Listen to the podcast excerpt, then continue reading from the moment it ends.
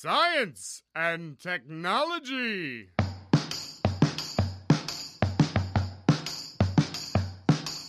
Estamos on com mais um Ciência On. Eu sou Pedro Altreto, professor aqui da UFDC, e hoje eu vou começar com um trocadilho. Lave as mãos para combater a Covid, mas não lave as mãos para o problema da Covid. Eu sou o Célio, também sou professor aqui da UFABC, e eu sempre tive higiene com as minhas mãos. Não sei porque agora essa modinha, mas bora lá. Meu nome é Arthur Ferreira e ainda bem que o brasileiro aprendeu a lavar as mãos com o Castelo Ratimbum. Boa tarde, meu nome é Thiago Duarte e atualmente eu tô passando álcool gel até para pôr a mão na consciência.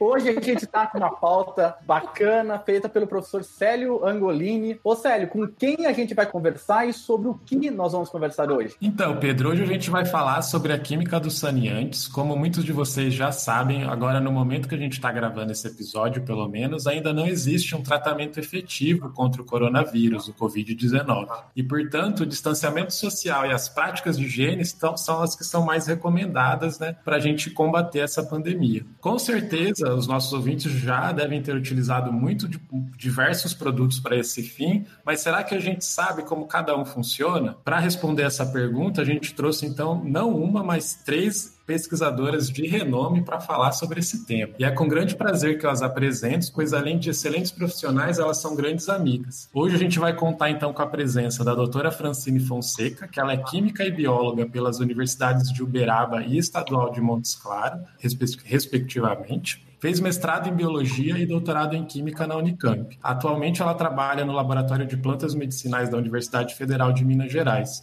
Bom dia, Francine. Bom dia para todo mundo, é um prazer imenso estar aqui com vocês. A gente tem também a doutora Maria Lair Saboia, que ela é química pela Universidade Federal do Ceará, fez mestrado e doutorado na área de química na Unicamp e hoje é professora do Instituto Federal da Bahia. Bom dia, Lair. Bom dia, Célio. Tudo bem aí com vocês? Tudo jóia por aqui também. E por fim, mas não menos importante, a gente tem a doutora Caroline Gonçalves, que é química pela Unicamp, onde fez também mestrado e doutorado na área de química orgânica e atualmente é professora da Universidade Federal da Integração Latino-Americana, a UNILA. Bom dia, Carol. Bom dia, Sério. Bom, como de costume, a gente, antes de começar o episódio, a gente gosta de ouvir um pouco dos nossos convidados, como foi a história, como é que vocês chegaram na profissão de hoje, que vai um pouco além do que a gente encontra ali no CV. E para isso, então, a gente gostaria de saber um pouco de vocês. Podem, vocês podem falar uma de cada vez, podem do jeito que achar melhor. O que que levou, por que que vocês escolheram essa profissão e o que que levou vocês a serem química, bióloga, enfim, o que vocês são hoje? Eu nasci na cidade de São Paulo, sou paulistana, e meus pais são de Minas, né? E sentiram a necessidade de voltar para o interior voltamos para Montes Claros, né? E eu fui fazer meu ensino, terminar o meu ensino fundamental numa escola da rede pública e terminando eu tive o privilégio de estudar em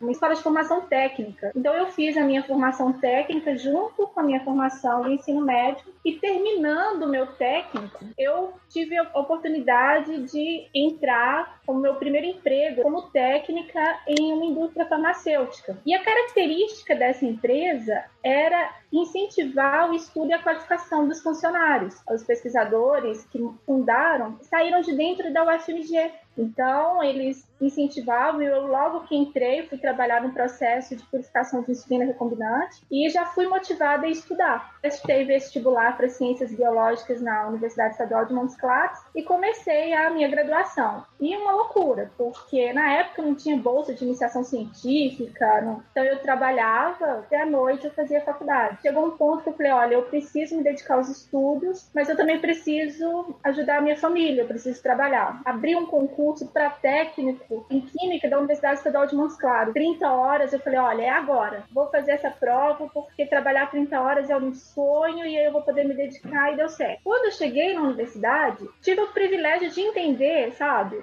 como que funciona a implementação de um laboratório de pesquisa e a gente começou a trabalhar com as plantas do cerrado. Né? O foco era conhecer a biodiversidade local. Eu comecei como estudantes de graduação, como técnica de laboratório, a universidade crescendo em pesquisa, a gente começou, eu comecei a me envolver, sair de uma produção de insulina para me envolver com os produtos naturais. Terminei minha graduação, eu falei assim, nossa, é isso que eu quero, eu quero pesquisa. A Unimontes abriu um curso de, o primeiro curso de mestrado em ciências biológicas a, na Unimontes, eu falei, poxa, vou fazer a prova. E fiz a prova, fui aprovada, e falei assim, nossa, né, como é isso? E esse foi meus dois anos de trabalho de mestrado. Eu continuei trabalhando na UFMG. E o que, que foi legal desse trabalho? Ele fez com que nós desenvolvêssemos um coletor de folhas e frutos que foi a primeira patente da universidade, né? Então, a primeira carta patente concedida da Unimontes, ela foi proveniente desse trabalho de mestrado. Eu falei assim, nossa, agora sim, eu vou continuar, eu preciso entender como essa sinalização química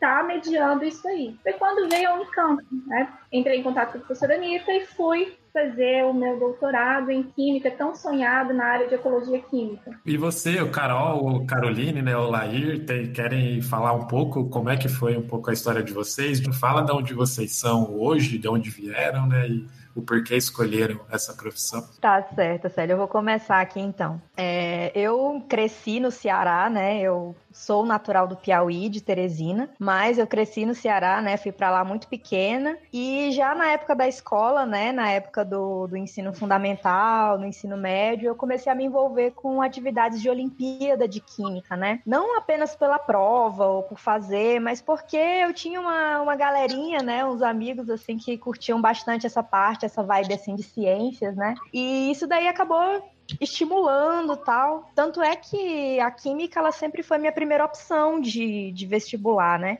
Quando eu prestei vestibular, eu já fui para química na estadual, na federal, no Instituto Federal. Então, eu sempre tive essa essa vontade, né? Mais motivada pela curiosidade, né? Que eu tive, que eu trabalhei bastante aí na época do, do meu ensino médio, né?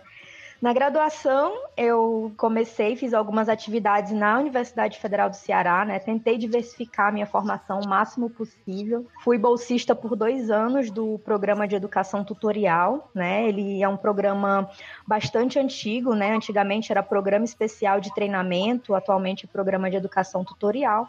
E tem muitas instituições de ensino que ainda tem esse programa de bolsa, né? Inclusive o da, o da Universidade Federal do Ceará, ele é ativo, ativo até até hoje, né? Um, então, ainda na graduação, eu comecei, trabalhei no PET, né, com atividades de ensino, pesquisa e extensão, né, que é a tríade da indissociabilidade, que a gente chama. Mesmo trabalhando no PET, né, eu fui, comecei a trabalhar no, em laboratório de pesquisa, dedilhei um pouquinho ali pela inorgânica, depois fui ali para a orgânica, e foi na química orgânica onde eu tive meu primeiro contato com micro-organismos, né? Eu trabalhava com a professora Conceição, né? E com o professor Jair também, né? E foi lá onde eu comecei a, a ter o meu primeiro contato com a biocatálise em si, né? Que foi inclusive a linha de pesquisa que eu é, segui no meu mestrado e no meu doutorado lá na Unicamp, né?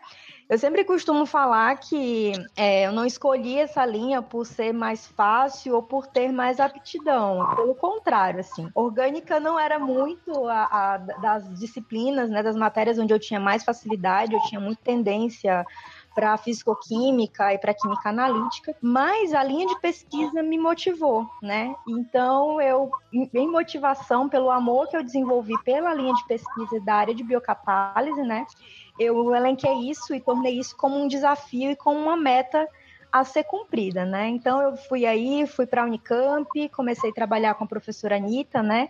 Que foi onde nós nos conhecemos, né? A galera toda aí. E enfim, né? Terminei aí o doutorado e assim que eu terminei o doutorado, eu já comecei a, a me focar para a área de docência, né? Embora eu goste da pesquisa, mas é, eu acho que meu papel na área de ensino ele é bem, bem importante. É uma coisa que eu faço com muito amor, né? Então eu comecei a, a, trabalhar né, na parte de ensino, né? Fui professora na Fundação Indaiatubana de Educação e Cultura, né? Na primeira turma de, de técnico, tecnólogo, perdão, em processos químicos. E depois de lá eu fui, é, entrei no concurso, né, da Universidade do Instituto Federal da Bahia, né? Fui trabalhar inicialmente em Porto Seguro, né? Trabalhei lá um pouquinho mais de um ano, eu acho. Trabalhei em Porto Seguro um ano e três meses, mais ou menos. E aí apareceu uma oportunidade de eu subir um pouquinho mais, né? Ficar um pouquinho mais próxima da minha família, também por motivos pessoais, né? Eu acabei me transferindo de Porto Seguro aqui para Juazeiro, né? Juazeiro da Bahia, né? Então eu atualmente moro em Petrolina, que é em Pernambuco, e cruzo a ponte e vou trabalhar em Juazeiro, que é na Bahia, né? Todos os dias eu passo aí em cima do Rio São Francisco para ir trabalhar. E é uma coisa, uma das coisas mais lindas que eu tenho durante o dia. Então,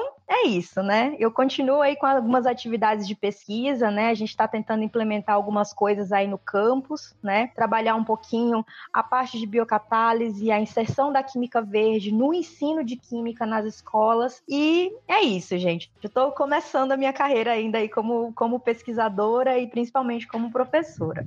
Ah, legal, bacana, velho.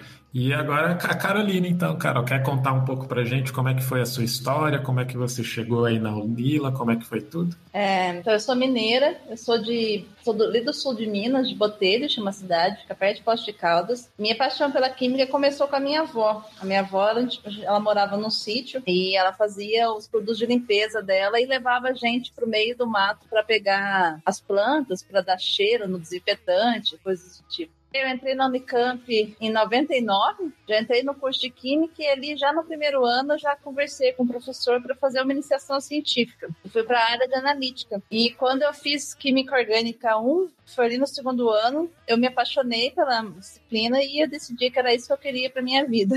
Eu fiz mais duas iniciações científicas agora em orgânica, durante a graduação, e depois eu fiz mestrado doutorado na área de síntese. A síntese seria você pegar moléculas pequenininhas e ir juntando ela para fazer uma molécula maior, como se fosse um Lego. Você vai construindo uma molécula. Em 2015, eu vim para cá, para Foz do Iguaçu, trabalhar aqui no Nilo, onde eu estou até hoje e onde eu sou muito feliz.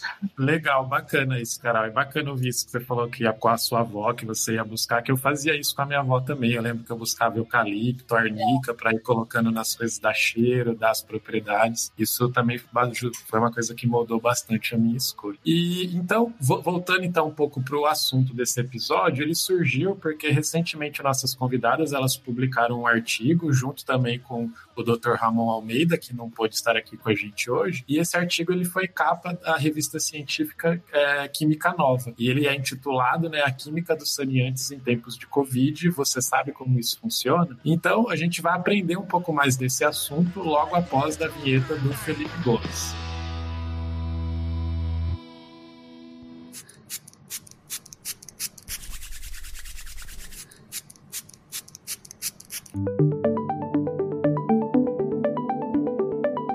Começar falando então de um tema, inclusive o nome do programa, na hora que o Célio me mandou, antes, eu vou ser sincero, eu não sabia o que era. Daí ontem, de madrugada, antes de começar a gravar, eu fui buscar, tentar entender. Mas mesmo assim, eu não sei se eu entendi certo ou se eu criei uma fake news, né? Pra começar, o que quer dizer saneante? Quer dizer sanitizante, desinfetante, se existe sanitante, o que quer dizer isso, né? É tudo a mesma coisa que a gente pode usar ou não? Tem que ter calma e vamos usar a palavra correta. Na realidade, o termo saneante e sanitizante, eles são basicamente são a mesma coisa, né? Só depende do contexto. Às vezes tem uma região que é mais acostumada a falar de um jeito ou de outro, mas o termo mais utilizado, mais empregado é saneante, né? E o que, é um saneante? Por que, que recomenda tanto o uso de um saneante nesse período de, de, de coronavírus, né? Nesses tempos de Covid-19? Um saneante, ele é um produto químico de limpeza, utilizado num produto químico de limpeza, que consegue reduzir é, uma carga é, de bactéria, uma carga de fungo, uma carga de vírus, por exemplo, até uma quantidade que não seja danosa, de que não seja agressiva ao ser humano. Como assim? Reduz essa carga microbiológica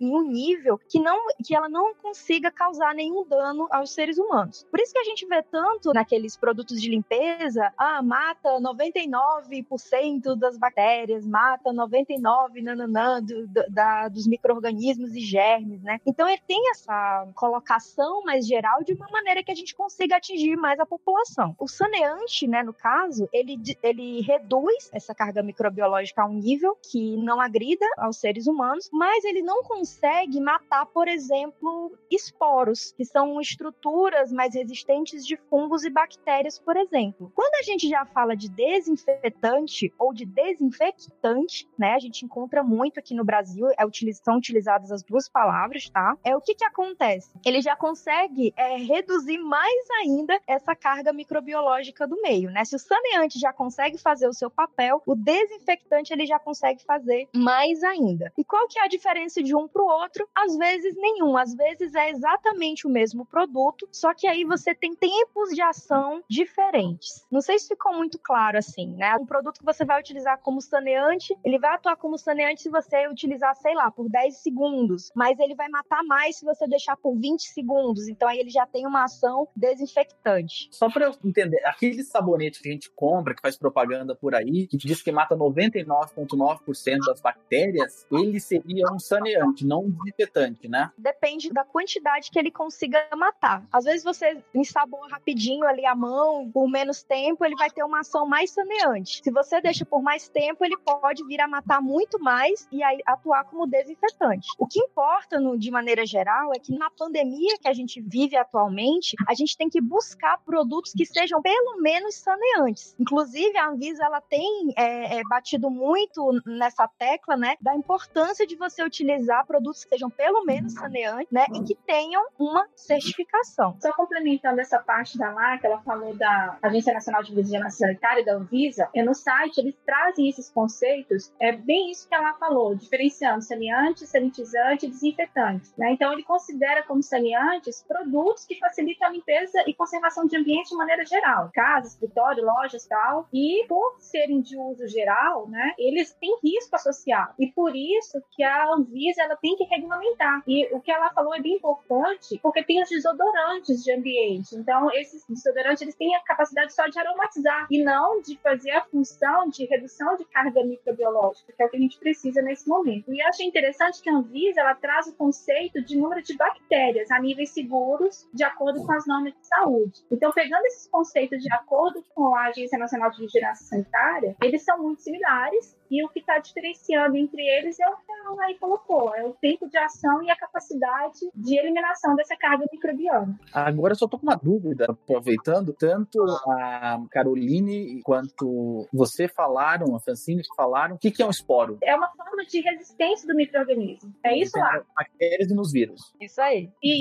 É, eu acho até, aproveitando essa dúvida do Pedro, acho que a gente entra até na próxima pergunta, que um pouco antes a gente começar a falar, então, talvez dos tipos de saneantes, que a gente viu que depende da, do tempo e do, do tipo, seria talvez interessante a gente entender um pouco da estrutura do vírus, pode ser de maneira geral, para entender como é que esses sanitizantes eles vão atuar na desinfecção, na, na, na eliminação desses vírus.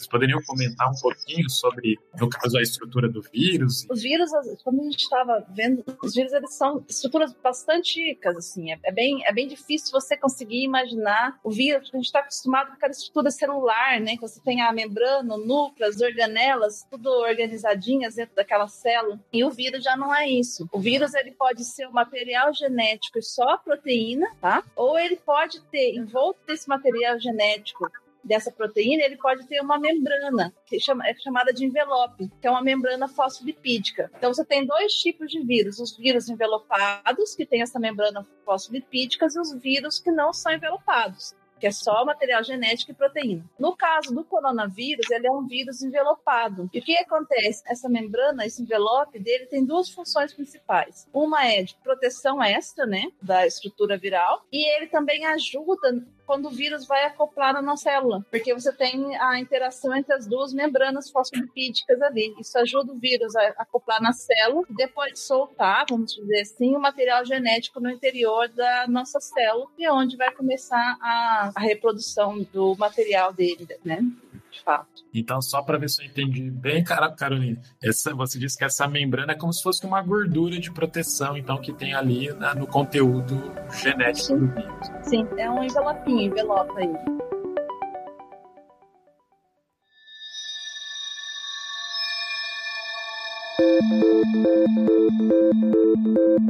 Bom, já que a gente entendeu um pouquinho da estrutura do vírus e da importância dela para entender o funcionamento dele, teria alguma relação entre o formato do vírus e o tipo de saneante que é utilizado para combater ele? Tem se é o vírus envelopado ou vírus não envelopado. O vírus envelopado, por exemplo, que ele tem essa membrana, você pode usar um saneante que ataque sobre essa membrana. Então, que ele desestabiliza essa membrana, rompa a membrana e libera o, o, material genético, o material proteico do vírus. Se você desestabiliza a membrana, você acaba eliminando o vírus. Agora, o vírus não envelopado, então você tem que usar um saneante que ataque outras estruturas virais. O corona, ele é diferente do vírus da, da influenza, tipo, nesse sentido? Tipo assim, o corona, eu sei que ele tem um envelopante, por isso que ele chama corona, né? Mas o, o da gripe, ele também tem esse esporo ou não? Ou são iguais? eu não, pra... sei, eu não sei te falar se o vírus da gripe, ele é um vírus envelopado, mas a corona, ele tem o nome de corona, porque não sei se você vê na sua cabeça a imagem do vírus, que ele tem uma proteína que chama spike, e essa proteína spike seria a membrana, e essa membrana, ela é cheia desses spikes, essas proteínas grudadas nela. E essas proteínas, elas, ela é um trímero.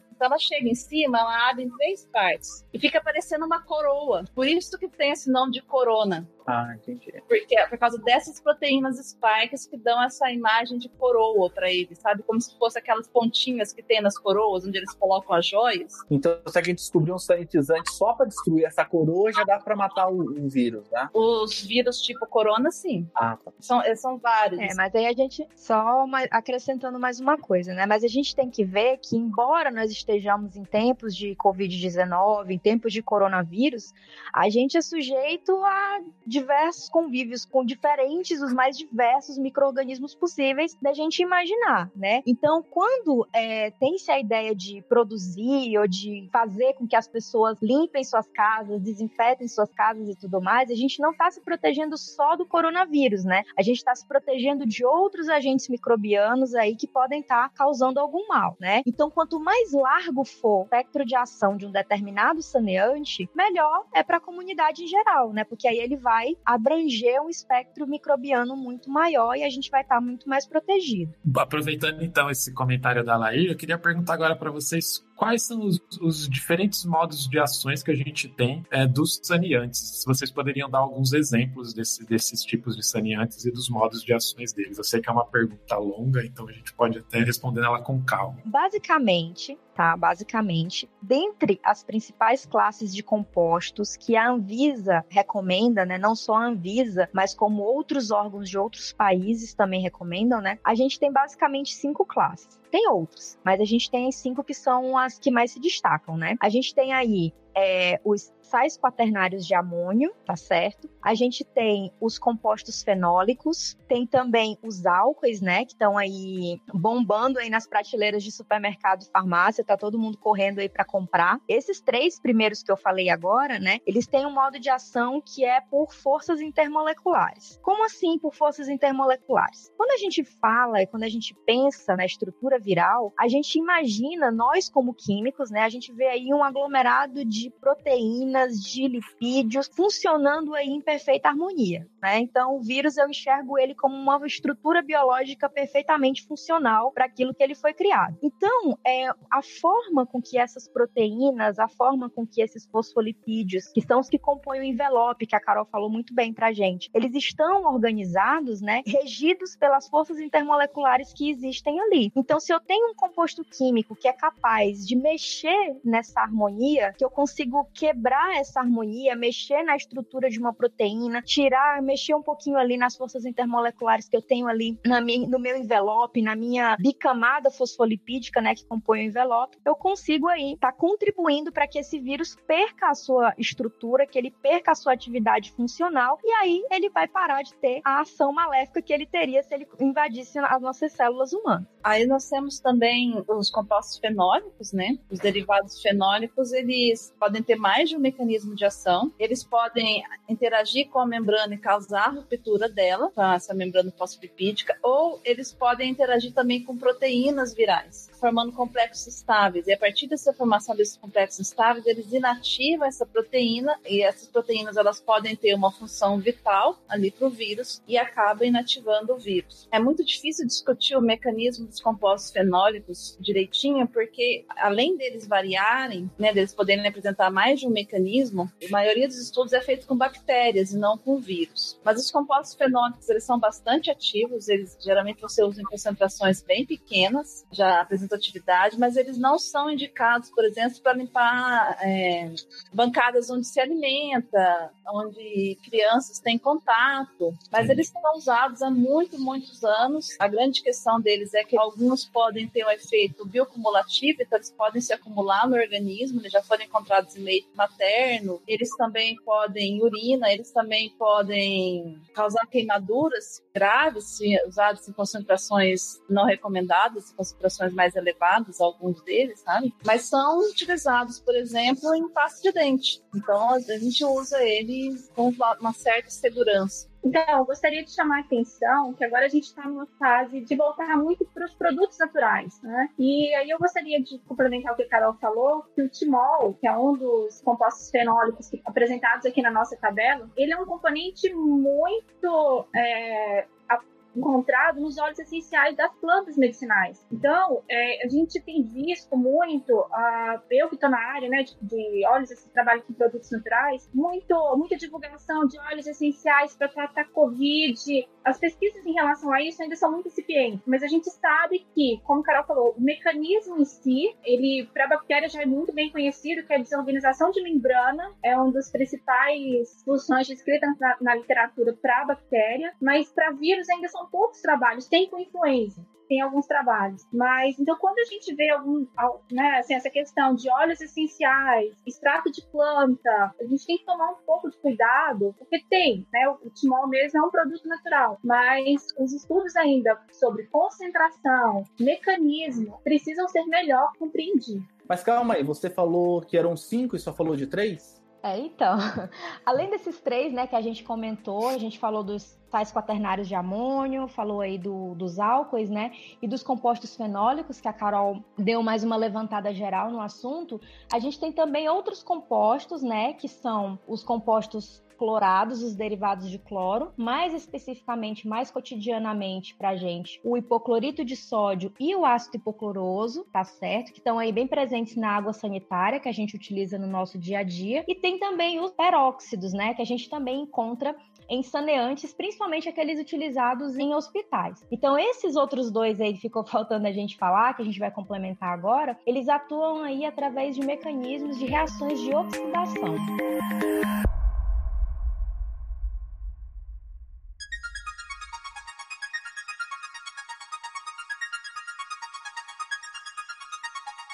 A gente tem o famoso álcool gel, né? Que agora por causa da Covid ficou bem mais usado do que antes. E por que, que ele é tão usado? A gente ouve um pouco no jornal e tal, mas o que, que faz o álcool gel ser mais interessante do que os saneantes? Ou se ele é o mais interessante? Ele é mais indicado mesmo? E, e para limpar a superfície, limpar compra, o que, que é mais recomendado? Pra gente, né, o pessoal que tá ouvindo, às vezes acha que tá fazendo certo, às vezes acha que qualquer álcool gel serve, e às vezes pode estar tá não fazendo a melhor limpeza que poderia? O álcool em gel, além de ser seguro, né, é um produto mais seguro do que, por exemplo, os compostos fenólicos. Ele ainda precisa de um tempo de ação, ele precisa de 30 segundos para efetuar uma ação efetiva, então é um tempo de ação relativamente curto. Ele é de fácil acesso, a gente mora num país onde você tem uma grande produção de etanol, né, é um insumo de fácil acesso para gente, mas o sabão também é bastante efetivo. Então, o sabão é mais barato do que o álcool em gel, por exemplo. Se você fosse falar qual seria seria melhor, eu falaria para você, lave a mão com água e sabão, da forma como eles indicam, sabe? O tempo recomendado para você manter o sabão. Mas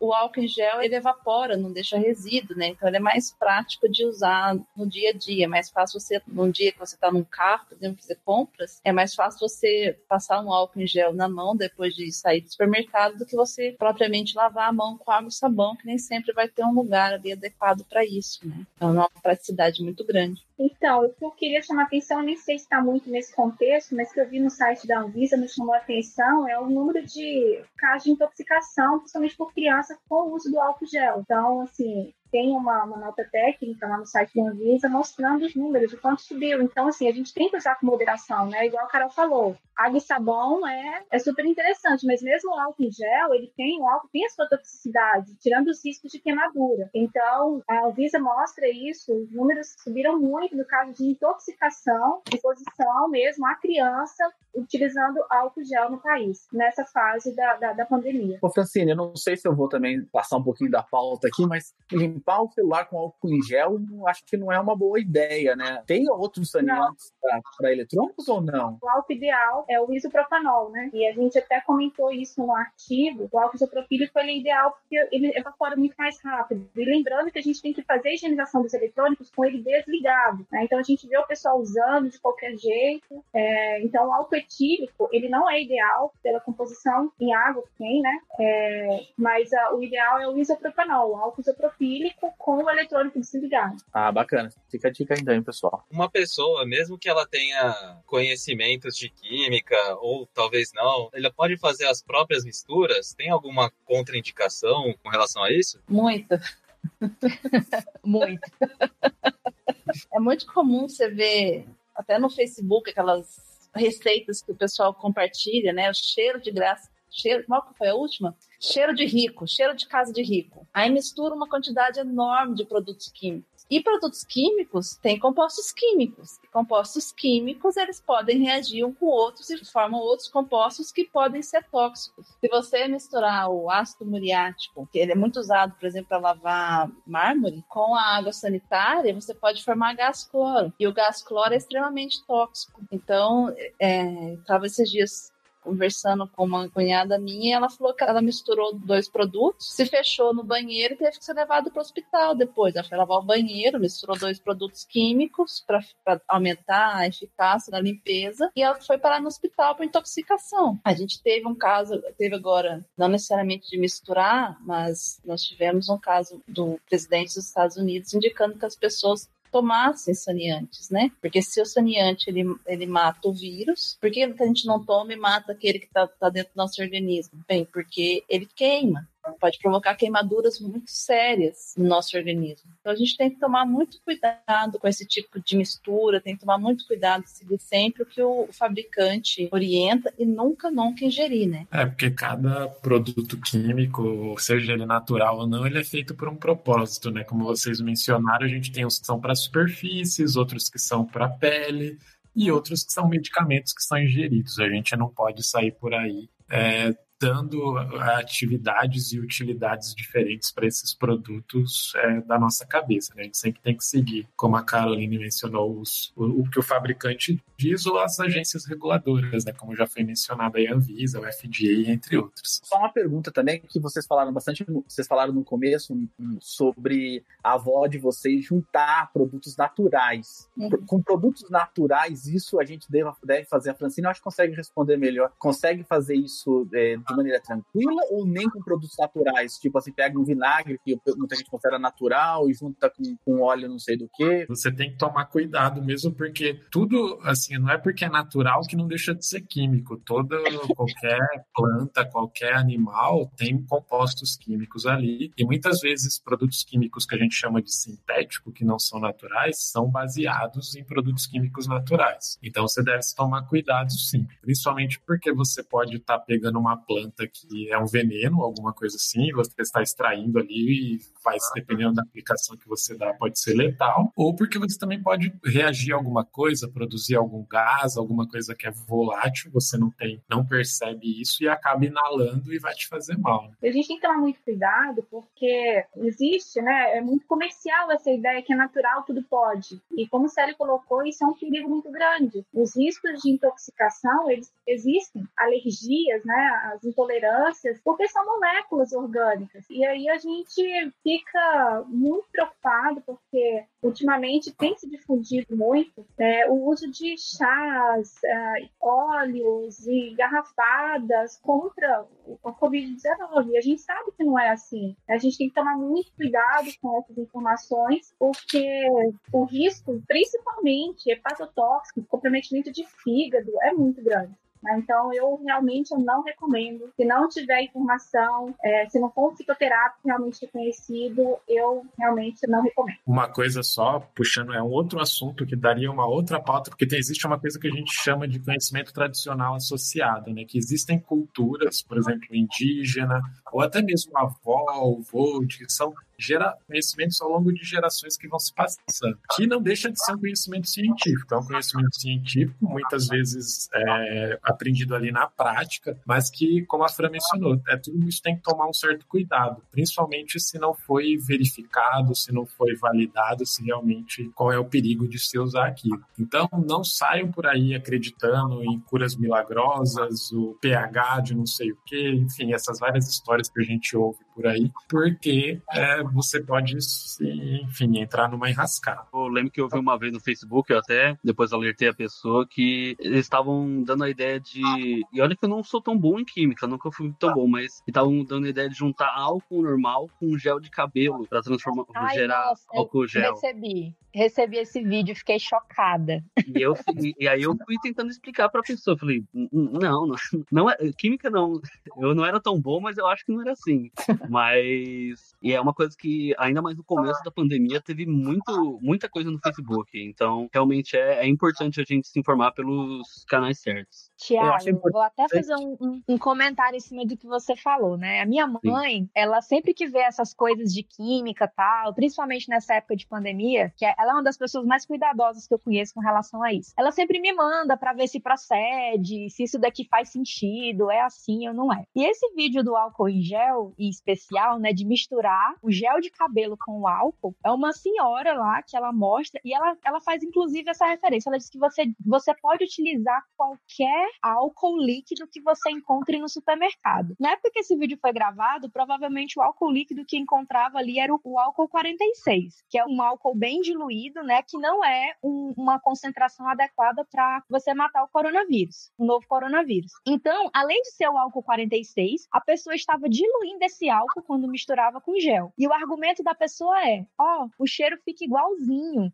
Aqui, ó, depois que você prepara, você pode estar tá limpando a sua casa. Então, veja só o perigo que é desse tipo de associação, porque o cheiro fica igualzinho, porque é isso. Então, isso daí só, só remete a gente, né, a, a pensar né, nos cuidados que a gente tem que ter com esses produtos de fabricação caseira, né? Na época que começou a pandemia, né, que, que o álcool em gel acabou no supermercado, não tinha álcool em gel mais em nenhum lugar, ninguém encontrava mais insumo nem para produzir. Teve muita gente montando barraquinha no meio da rua, só o que se via era produção clandestina de álcool em gel, né? Para você ver o perigo que esse tipo de coisa gera, né? Quem garante que essas pessoas que estavam vendendo clandestinamente não estavam utilizando uma receita de mistura de gel de cabelo, sabe? Então é, é uma coisa assim que a gente está exposto ao perigo, né? Sem às vezes nem saber que tá. E aí ressalta ainda mais a importância de você pegar o rótulo do seu produto e você conferir a certificação daquele produto na Anvisa, porque todo produto que é saneante, ele tem um número de registro, ele tem, ele tem, tem lá escrito saneante registrado na Anvisa, né?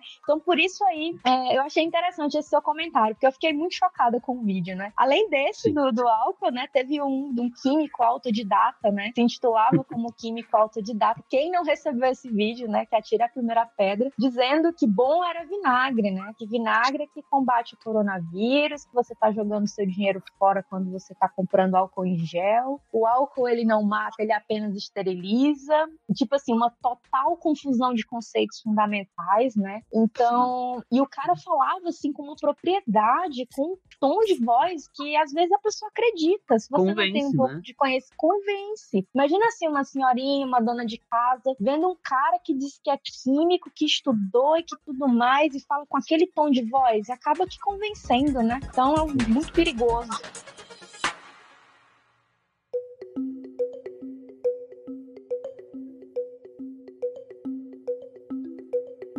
Só queria saber uma perguntinha, já quem tá falando do vinagre, todo mundo fala do vinagre, vinagre é sanante ou não?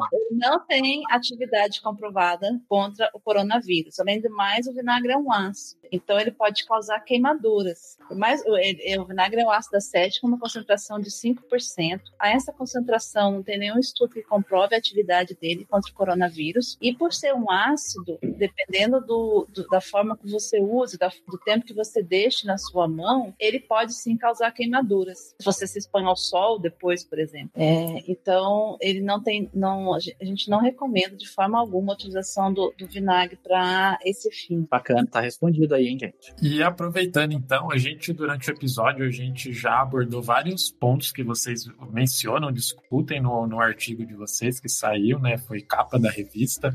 É, vocês têm alguma coisa a mais que gostariam de falar sobre esse artigo? Vocês chegaram a alguma conclusão? Qual é o melhor saneante? Se é, se é que existe o melhor saneante para o corona? Ou se, na verdade, eu acho que vai depender, né? Gostariam de comentar alguma coisa? É, não existe. Acho que, acho que vai depender muito do, do uso que você dá uso e da sua. de onde você mora, o que está disponível na sua região, né? O que é mais fácil de comprar. Você tem compostos, é, alguns derivados de fenol, alguns saneantes à base de compostos fenólicos, que o, o, eles são um pouco mais caros. Você pega o peróxido de hidrogênio e o perácido acético, não é ácido acético, tá, gente? É o perácido acético. Ele tem aquele grupo igualzinho do, da, água, da água oxigenada, que é o O, OH, tá? É, o perácido acético, ele é também muito ativo, ele é usado em hospitais, então o público em geral ele já não tem acesso a esse saneante. Então vai depender mesmo da disponibilidade da região e da aplicação que você quer dar. Se o saneante é indicado para higienização pessoal ou se o saneante ele é indicado para higienização da casa. Como a gente falou, você não pode trocar esses usos indicados pelo fabricante. Então pode levar a problemas sérios sérios, né? A queimaduras, a intoxicação, tudo mais. E o mais importante, assim, com relação a, ao trabalho, é mostrar para as pessoas que elas têm opção, que você tem uma variedade, uma gama de produtos de limpeza, uma gama de produtos químicos aí à disposição no supermercado, né? E que você pode estar tá aí variando e utilizando de acordo com a sua necessidade. Sempre observando as instruções dos rótulos, né? A gente sempre tem, sempre teve, né, aquele descuidado, né, de não ler atentamente as informações dos rótulos, às vezes ver se há necessidade de utilizar um determinado equipamento de proteção individual, né? Quando a gente estava olhando a cartilha do, do, Conselho Federal de Química, né? Eles fizeram uma cartilha só para uso de água sanitária, tá? Fizeram várias recomendações, enfim, várias, várias, várias recomendações sobre isso, né? E a mais diluída, né? Que é aquela que você utiliza é, um meio copinho de café para um litro de água, essa você já consegue manusear mais tranquilamente. Mas quando você vai para uma solução mais concentrada, olha só o nível de mais concentrada que ele fala. Um copinho cheio de café, que aqueles 50 ml, para um litro de água. Então, assim, essa daí, só em ser um pouquinho mais concentrada, né? Ser mais concentrada do que essa mais diluída que eu falei, que é essa que a gente usa mais para alimentos e tudo mais, para limpar maçaneta de porta e tal. A própria, o próprio Conselho Federal de Química já recomenda o uso de luvas, né? Então, a gente, é, com esse trabalho, né, a gente começou a ter uma maior percepção até da nossa química do dia a dia na nossa vida de químicos, né? Então, assim, a gente começou a perceber mais, começou a ter mais atenção com relação às rotulagens, mais atenção ao pesquisar um determinado princípio ativo, de verificar uma determinada certificação. Então, não só para as outras pessoas, né?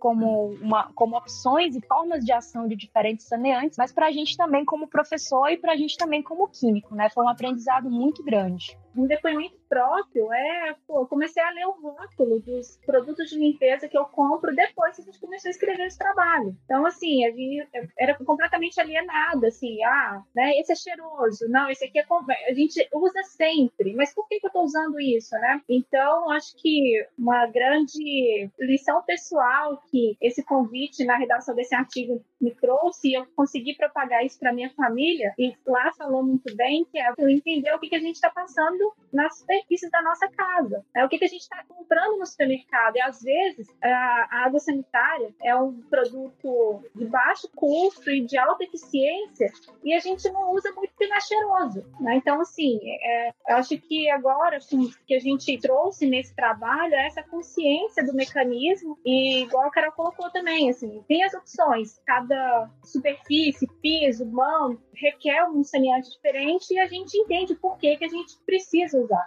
Eu acho que isso foi muito incrível do trabalho. E o que eu queria perguntar, mas só para complementar, vai, pode ser Fran, Lair, Carol, é que o, artigo de vocês está bem bacana, é bem legal, mas às vezes a gente entende que, o, principalmente o público mais geral, é mais difícil o acesso desse material científico, às vezes, apesar de estar lá disponível. Vocês têm alguma coisa que vocês recomendam que possa facilitar? A Lair mencionou o Conselho Regional de Química, que eu vejo bastante coisa nas redes sociais, mas tem algum outro lugar que vocês recomendam que a gente possa buscar informação sobre esses saneantes? Na Universidade Federal Rural de Pernambuco, né, que é onde o Ramon, que é o outro autor do artigo trabalha, né? É, eles fizeram uma, uma página de, de Instagram, né? Somente voltada para essa parte de, de Covid, né? Chama-se Conexão Covid. Então, toda semana tá saindo aí vídeos com uma linguagem muito mais simplificada, sem fugir dos termos químicos, né? Porque a gente tem que explicar de fato como é que as coisas acontecem, mas tá saindo aí alguns vídeos com uma linguagem bem simplificada, de uma maneira que consiga atingir a população em geral. Além disso, tem um outro canal que eu acompanho bastante, que é o Nunca Vi um Cientista, que eu acho que é um de um pessoal da USP, se eu não me engano,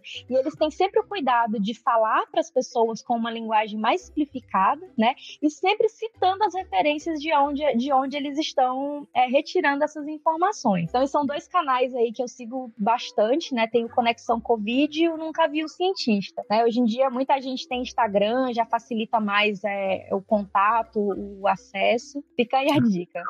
Aliás, as duas meninas do Nunca Vi um Cientista, elas estão toda hora no Twitter falando, eu sigo elas, elas estão sempre comentando novos dados da Covid, é bem interessante mesmo e é muito e é bom, bem, né? é muito legal, muito legal. É As legal primeiras esse referências que eu li, as primeiras Sim. referências que eu li sobre saneantes foi num vídeo que elas fizeram para desmentir aquele químico autodidata. Elas compartilharam uma pastinha até no Google Drive, mostrando as referências, e tal. Eu fui lá ali, né? E elas conseguiram simplificar com uma linguagem muito boa e muito acessível. E eu acho que é isso que está faltando na ciência, né? A gente está num Sim. momento, olha só, a gente está num momento que a gente precisa convencer as pessoas de que usar máscara é importante, a gente precisa é, dizer que tem que usar álcool em gel, e al- algumas coisas que deveriam ser de rotina da gente, né? Ah, mas eu não vou, eu vou começar a tomar tal medicamento porque eu não vou ficar esperando comprovação científica, como se a gente não tivesse essa credibilidade, como se as pessoas elas não confiassem na gente. Então a gente está num momento onde a gente tem a oportunidade, uma oportunidade muito triste porque é uma pandemia, né? Sim, Mas a sim. gente está numa, numa oportunidade de simplificar a nossa linguagem, de dialogar mais com as pessoas para que a gente seja ouvido e entendido, né? Ô Pedro, só falando agora, é, um parênteses aqui, só para quando vocês falaram da sua avó fazendo sabão, eu lembrei de uma história que aconteceu aqui em Foz do Iguaçu. Você ter ideia da complexidade que é a preparação de sabão? O pessoal do Instituto Federal aqui, eles estavam querendo produzir sabão para distribuir nos bairros mais carentes, né? E a Anvisa não permitiu, porque para você, porque como ele vai soda, né? Vai hidróxido de sódio, que é uma base muito forte na preparação dele, você tem que ter uma- um controle muito grande ali, porque senão ele pode causar danos, queimaduras na pele também da pessoa, né? Alergias. Então você tem que ter alguns testes para ver se aquele sabão é seguro para uso na higienização pessoal, por exemplo. Então não é tão simples mesmo. Então, eu só lembrei dessa história que teve uma aluna minha de doutorado que é professora lá e ela estava envolvida no projeto até. Ela ficou super triste, né? Super chateada. Mas se você analisar bem, a Anvisa tem razão, né? Ah, tá certo. É, mas eu não sei, além de tudo, eu não sei se precisa, viu? Assim, eu não sei se a pessoa precisaria se, se expor esse risco, né, enorme de colocar soda dentro de uma panela, de botar no fogo, né? Assim, teria que haver, haver muita necessidade mesmo para ela fazer isso, né? Porque É, ainda mais hoje que você tem algumas é, microindústrias, né, que utilizam o óleo para esse fim, né, mas ela já tem toda uma estrutura para isso, né. Então, pensando no ponto de vista de reciclagem, de reaproveitamento de resíduos, o que é muito importante, né, lógico. Esse, aliás, é um, é um dos problemas da pandemia também, que a gente já pensou a quantidade de álcool, de frasco de álcool que a gente está usando, que a gente não usava antes, a quantidade de Sim. plástico que a gente está gerando, né, e a De máscara, né, Carol? de máscara e tudo, as pessoas descartam de qualquer forma também. Tudo isso vai ter um impacto em médio e longo prazo aí, em relação a, a esse lixo, esse lixo plástico, esse lixo, esse lixo está sendo gerado. Então, se, se você pensar na parte de reciclagem,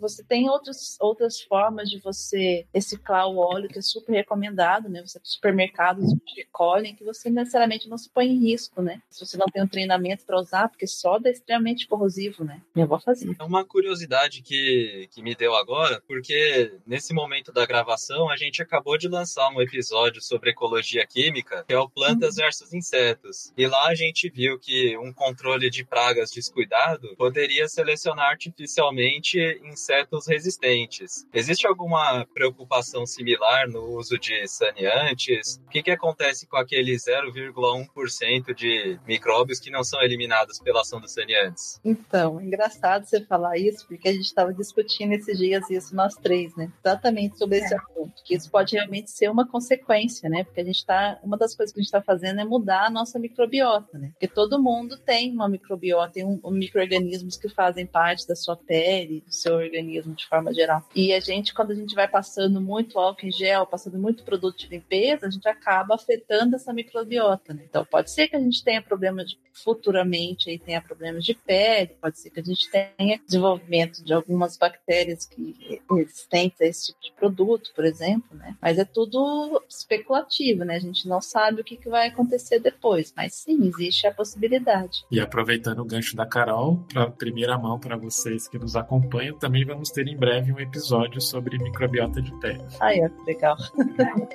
Aí lá ela vai saber explicar direitinho.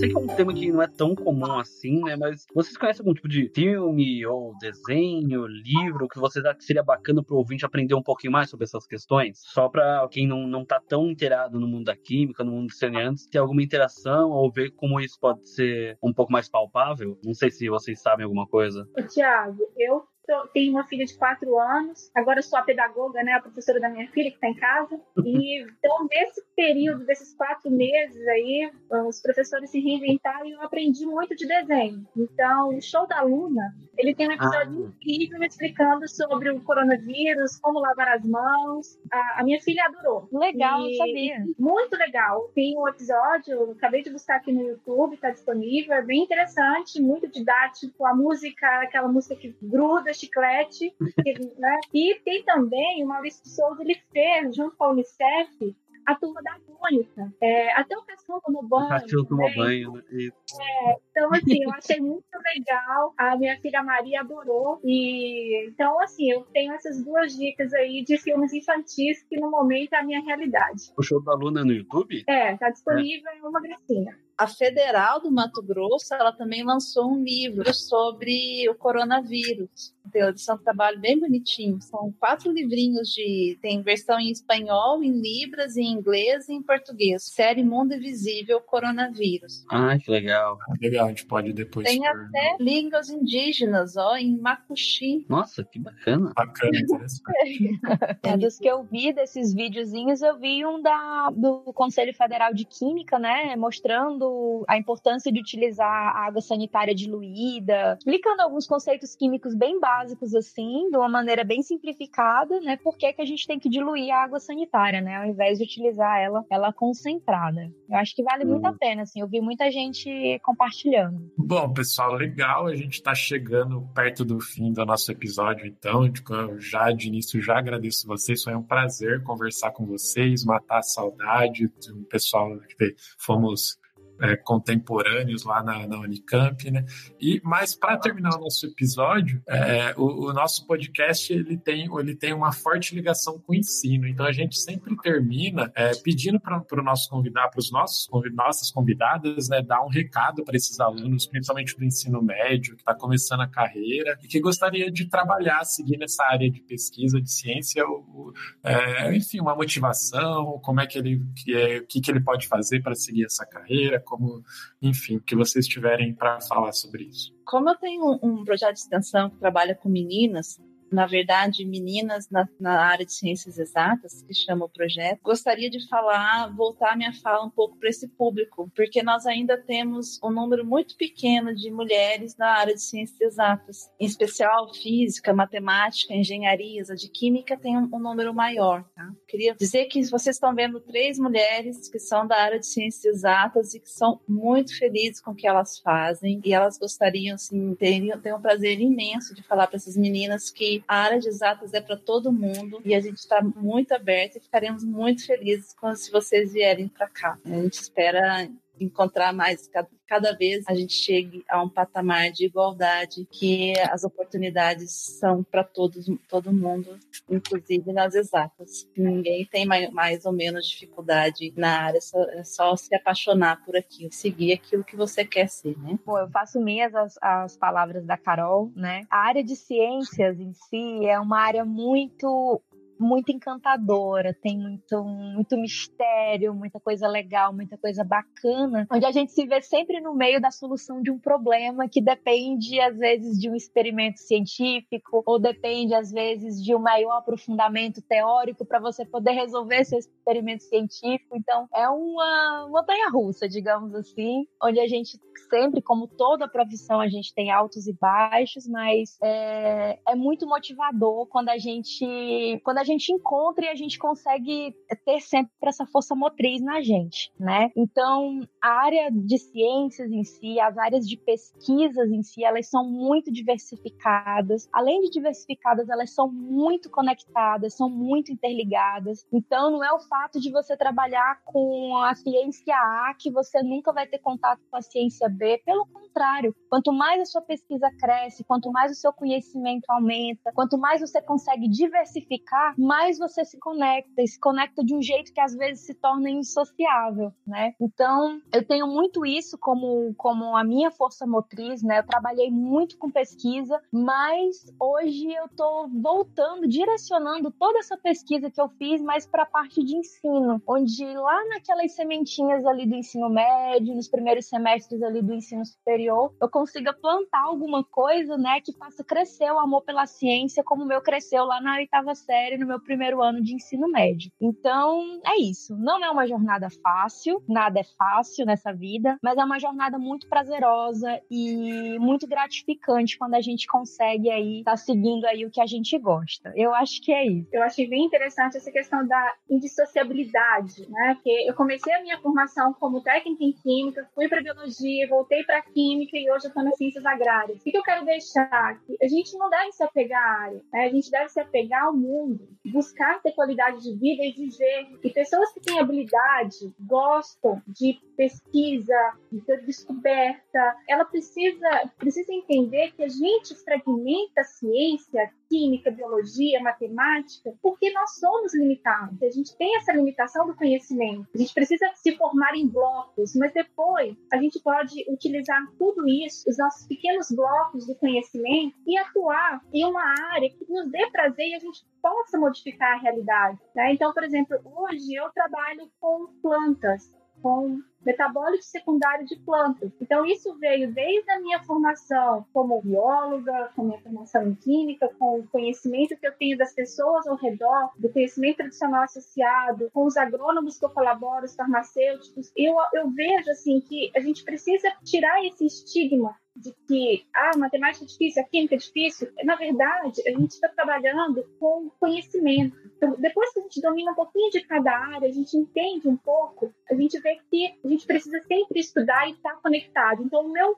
o que eu digo para o pessoal aí do, do, ensino médio, tá ainda em dúvida, é estude, se dedique naquilo, faça aquilo que ama. E se puder, invista na pesquisa. A gente precisa de vocês. Eu agradeço de novo mais uma vez a participação de vocês e deixo a palavra aberta aí para os outros. Pedro, Arthur, quiserem falar alguma coisa. Opa, agradecer muito a participação da, de vocês três. É impressionante como vocês falam com amor as três sobre o assunto. E eu, o que eu acho mais incrível no, nesse artigo que vocês têm publicado além do conteúdo, é que as três, pelo que eu entendo, então, cada uma numa parte do Brasil conseguiram colaborar, escrever um artigo de alta qualidade sobre um assunto urgente, né? Agradecer muito e pedir para você que está aí ouvindo o podcast o não esquecer de assinar as nossas plataformas aí, o Facebook, Twitter, que a gente vai ter todos esses links na descrição do nosso projeto e alguns cards especiais aí feitos pelo Arthur para tentar sanear ou sanar as dúvidas é, relacionadas ao que foi dito aqui nesse podcast. Obrigado, Francine, Caroline e Lair, muito mesmo por essa aula, né, sobre o assunto. Eu sei que o assunto não se esgota aqui, a gente vai ter que fazer mais pautas, mas obrigado mesmo. Obrigado, Célio e Arthur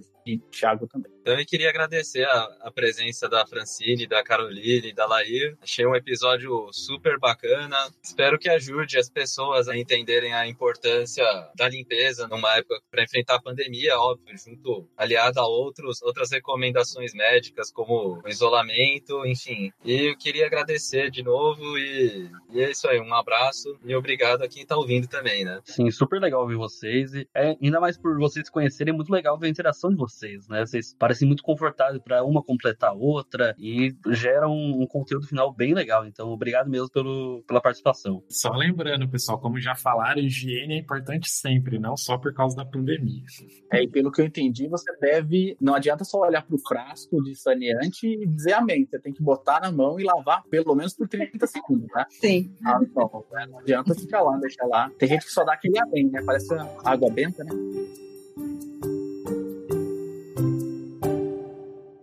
Este podcast foi editado por Fê Gomes.